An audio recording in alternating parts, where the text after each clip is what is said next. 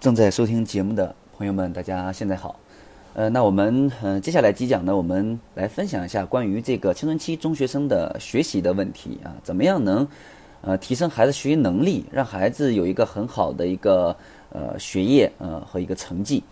嗯，因为分享了有这么多的青春期的我们的节目音频呢，那很多的这个朋友啊留言呀。呃，或许说说，哎，曹老师，你更多的分享的是孩子的一些心理特点呀，呃，这个这个相呃如何相处啊，对吧？那更希望听到的是很直接的，呃，怎么样能让孩子学习成绩？因为上了这个青春期，进入中学以后，这个学业为中心，学压力越来越大，对吧？都大家都希望，呃，能有一个好的学业成绩，能考上好的高中，呃，然后高中能考上好大学。啊，所以呢，那我接下来几讲，我们重点分享一下跟孩子学习能力、学业有关的啊一些内容。那这一讲，那第一这一讲呢，我们分享就是这个这个师生的关系啊与这个学习。那我们嗯都知道，这个孩子进入这个中学以后，会发现啊孩子有一科学习成绩呃不好或者不感兴趣，那很多情况下会归结为什么？会归结为孩子对这个呃老师。怎么样啊？不感兴趣，甚至讨厌，对吧？啊，更因为喜欢某个老师而喜欢某门学科啊，因为讨厌某个老师而排斥某门课。所以，在这个中学阶段，那这个师生关系对孩子学习啊有非常重要的影响，对吧？如何啊帮助孩子发挥这个啊师生关系对学习的这个积极作用呢？对吧？那避免这个消极影响呢？啊，这是我们需要思考的。问题啊，也是我们需要去助力孩子的啊。呃，那首先来说一下这个这个师生关系跟学习的一些影响吧。那第一呢，就是呃，进入青春期中学阶段呢，这个师生关系的亲密性啊，它开始减少，它不像小学一样啊，崇拜老师啊，然后呢，对老师有这个权威感啊，然后呢，下了课可能会围在老师身边呀，呃，或者是跟老师去求助啊，这都是小学阶段呃会发生的一些现象。到中学呢，亲密性减少。那什么性增加呢？冲突性增加了，对吧？因为呢，第一呢，这个这个青春期这个自我意识增强了，对吧？他不，他既不希望父母把他当孩子看，那更不希望老师把他们当孩子看，对他们有太多的管束，对吧？那一般说，老师在学校里面的教育啊、管理啊，都会被呃这个这个这个这个这个阶段追求自我意识、追求独立的这这群青春期的这中学生们，都会当成一种什么束缚？所以他们会通过反抗老师啊，呃，来挣脱束缚。来建立这种自己呃逐渐而这个这个这个感受的这种成人感，啊，那第二就是到了中学阶段呢，这个孩子的这个呃逻辑思维能力啊、批判能力啊，都得到了呃很大的发展，所以他们对很多东西有自己的理解，他不会去说哎父母说什么就是什么，老师说什么就是什么。比如经常我也跟很多孩子聊天，那当我表达我的观点的时候，对吧？那比如说。呃，在很早的时候，我感觉，哎，我我作为一个，呃，老师来讲，我作为一个成熟的人来讲，甚至我作为一个优秀的人来讲，我觉得我说了，孩子应该是能认同的，对吧？嗯，有时候甚至孩子，孩子，这这这还特别的这个，呃，比较这个喜欢呀、崇拜呀，曹老师啊。但是，那很多情况下，尽管有这样的先决条件。但是孩子依然会说：“哎，说曹老师，呃，那这一点，呃，我有点不认同。哎，那我觉得这一点，呃，我是这么想的。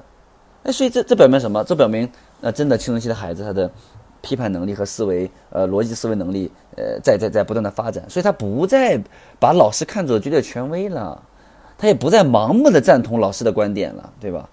那那那当学生和老师的意见分歧的时候，那容易导致一些呃矛盾的产生，对吧？”那第三呢？呃，也是我之前讲过的，那对老师的这个这个这个呃呃这这个自尊心，对吧？他开始积极的去探索我是一个谁，他这个自主同一性的呃去去探索的过程当中，特别在意别人的评价，对吧？当如果说遇到老师对自己这个评价不好的时候，啊，那是怎么样？那很容易对这个老师有有有这个呃敌视心理，对吧？再加上这个青春期这个孩子的情绪不稳定。啊，很容易因为一点小事儿啊，就产生很大的情绪反应。所以当跟老师观点不一致的时候呢，这个青春期的孩子很容易冲动，顶撞老师，就产生了这个师生冲突。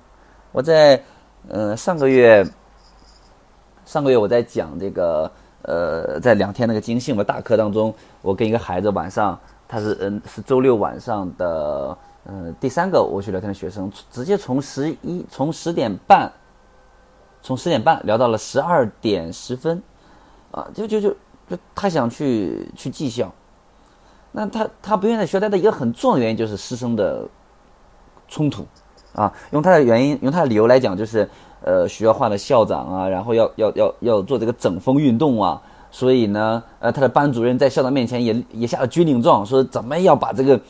因为他们学校确实是一个之前是一个哎校风啊班风啊各方面积极比较差的一个学校，所以新换的校长呢啊呃想想想改过来，所以班主任也是也是也是在极大的去，尤其尤其很针对什么 那那些这个经常违反纪律的比较调皮捣蛋的学生，对吧？用这个跟我聊天的学生的话来讲，他说他要不然就把我们改过来，就要不然把我们变过来变变成对吧不违纪的学生，要不然就把我们想办法逼我们退学。啊，他说那那我们选择什么？我们选择退学，我们不愿意把他变过来。我说你们为什么不愿 不愿被老师变过来呢？他他老师针对我们的时候，我们就控制不住，就就就想怎么样啊？就想跟老师去争吵。所以老师说的时候，他们就都怎么样？都都会站起来跟老师去去去去去辩论，甚至会去争吵啊。所以他们觉得在学校待不下去了。所以这也是一种师生关系之间的，在这个这样的一些很容易发生冲突的啊一些一些原因啊。那嗯。师生关系呢，也也是众多的这个研究表明，那积极的师生关系，它是与学生的学业成绩是成正相关。也就是说，当师生关系很好的情况下，学成绩也会很好啊。这个呃实验呢，也专门在那个北京八中的初一年级的学生，呃，也进行了师生关系的呃测查啊，就测就调查，然后呢，呃，并且呃，也对他们的。呃，师生关系分为这个较差组、一般组、较好组、最好组。然后呢，呃，成绩呢，呃，成绩的档最后统计出来，啊，很明显的就是这个师生关系越好呢，成绩这个呃学成绩的得分也会越高啊。嗯，那第三个呢就师生关系，它影响了这个孩子学习情绪，对吧？就是孩子在这门课上，他他对老师不满，他就不愿意去听，对吧？就就故意的睡觉啊，包括我在。高中的时候，我我也有经历过，就故意的睡觉，或者说是，呃，起哄啊，或者甚至是在在在在一些情况下去去逃课呀，等等等啊，所以是很是影响孩子学习啊学业这个啊成绩的。包括有个著名的这个心理实验，叫做那个呃，这这这个呃教呃就是老教师期望效应实验啊，他是一个著著名的心理学家，这个罗森塔尔。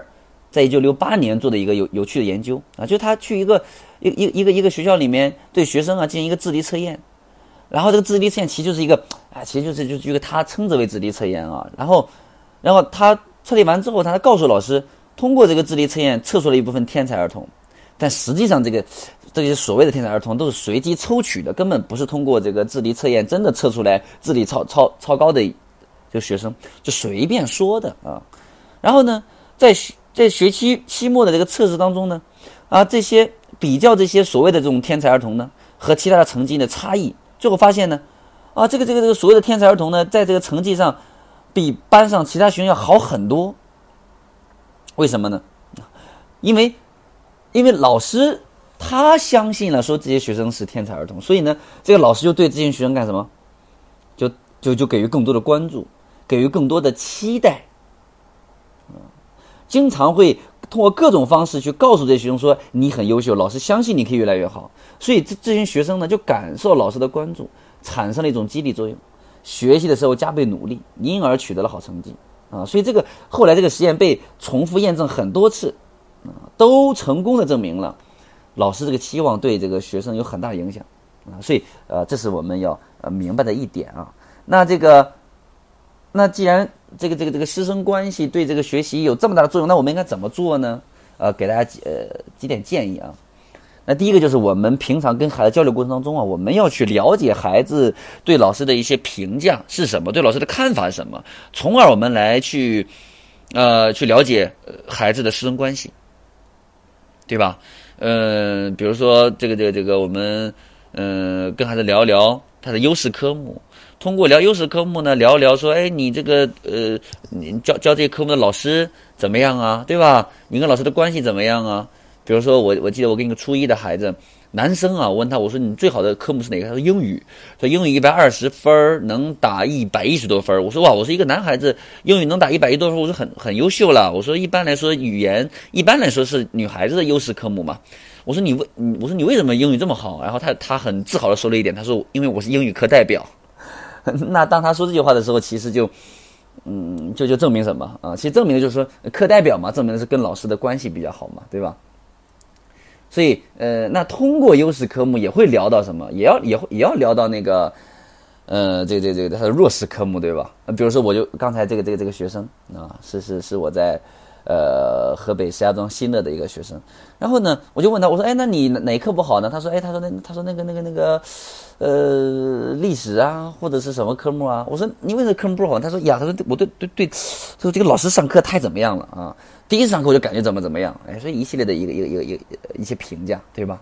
所以你要先了解，通过去跟孩子聊一聊、谈一谈他对老师的一些看法，对老师的一些和老师的一些关系，对吧？或者跟老师之间发生了什么样的事情，我们来了解一下孩子跟这个师生关系，他处在一个什么样的呃阶段啊？第一个建议啊，第二建议什么呢？啊？那我们也不要去硬性要求说孩子啊必须要听老师的话，对吧？我们也允许孩子对老师进行一些点评啊、批判啊。我们是允许，我我我们不是说是呃，什么叫允许呢？这个度怎么把握呢？其实很简单，我我们我不是说鼓励孩子要去批评老师啊，只是说当孩子去谈到老师的时候，比如说当他说到老师的一些点的时候，或者是一些批判性的点的时候呢？那我们选择什么？我们选择接纳。我们这个时候不要说，哎，你怎么能说老师不好呢？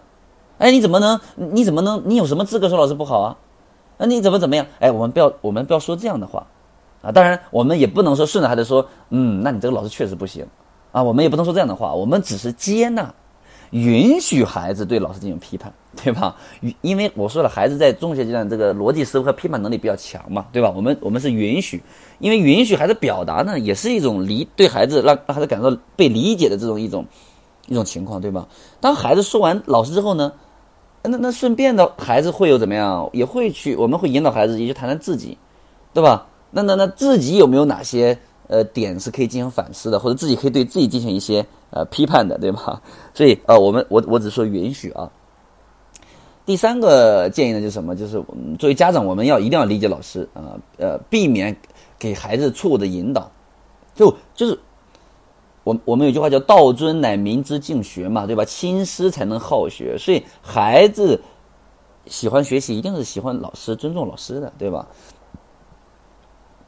那这个尊重老师，首先一点，就家长自己一定要以身作则。你看我们小的时候，呃，我们上学的时候，老师对我们就很负责任，对吧？不光学习上违反纪律啊，怎么样？那为什么呢？那因为我们那个时候，我们的父母对老师真的就很尊重，啊，然后又尊重又授权，高度授权，对吧？呃，所以我们要嗯，在孩子耳濡目染的过程当中啊，我们不要去对老师产生负面的评价。嗯，所以我们一定要注意几点，比如说，第一，在日常的教学当中，啊，我们不要说一些不尊重老师的话，啊，第二就是我们要，啊，这个这个这个这个这个表里要一致，对吧？你不能当着老师的面很客气，背后说老师不好，对吧？第三就是不要因为孩子的错误跟老师发生冲突，啊，尤其当着孩子的面，我们有什么事情跟这些老师私下里去聊天，去去去去去提一些，啊，提一些这个这个这个。呃，希望老师能帮助的，呃，对吧？希望，对吧？期望，啊，所以呃，我们一定要去理解老师，因为作为老师其实还是蛮不容易的啊。其实有时候我们想想，我们在家里面，很多父母说对付一个孩子对付不了，对吧？那何况我们老师要面对这么多孩子呢？而且尤其面对这么多青春期的孩子呢？所以我们一定要去理解啊。呃，我们在呃，是我们父母做该做的事情，我们要去做，对吧？那需要老师帮助的时候，跟老师要有积极的沟通啊，这个很重要啊啊。那第四个建议是什么呢？就是我们要加强跟老师的沟通，让老师去关注孩子啊，发挥这个老师这个我们刚才讲的实验，发挥老师期望效应的积极作用。不管是见面呀、发信息呀、打电话呀，对吧？啊，你你你跟老师积极的沟通，让老师最起码觉得，哎，这个这这个这个家家长真的是很不错，他又自己能学习家庭教育，呃，他在很多程度上都在去呃去去做做做做榜样，用正确的方法、积极的态度来去帮助孩子解决孩子一些问题，对吧？那自然而然老师会关注，比较关注你家孩子，对吧？呃，那在我那个基因幸福的大课里面，我有专门的这个呃向老师借力呃的七个步骤。嗯，那每期几百几百父母全国各地来听课呢，他们听完之后回去落地的反馈呢，都是特别的好，特别的积极啊。所以呢，嗯，大家有机会呢，可以来到线下啊，因为我们线下课程内容是不能在线上分享的，我们线上分享内容也都呃也都不会在线下的去分享啊，因为有些内容它真的是需要在线下学习的啊。那有些内容可以在线上我们了解了解，对吧？所以。因为我觉得线上永远是线下的一个塞牙缝式的补充，真正系统的学到方法啊，一定还是在线下。嗯，好，那呃也期待啊，也期待我们更多的朋友通过在线上了解我们之后，呃，可以走进我们线下的课程，来系统的学习如何助力孩子在各方面越来越好，呃，家庭越来越幸福。好，那今天这个主题呢就分享到这里啊，我们下一节还是有关于。青春期中学生的学习啊的的的的其他的这个这个影响因素啊，好，那今天这一讲就到这里，嗯，谢谢大家，我们下一讲再见。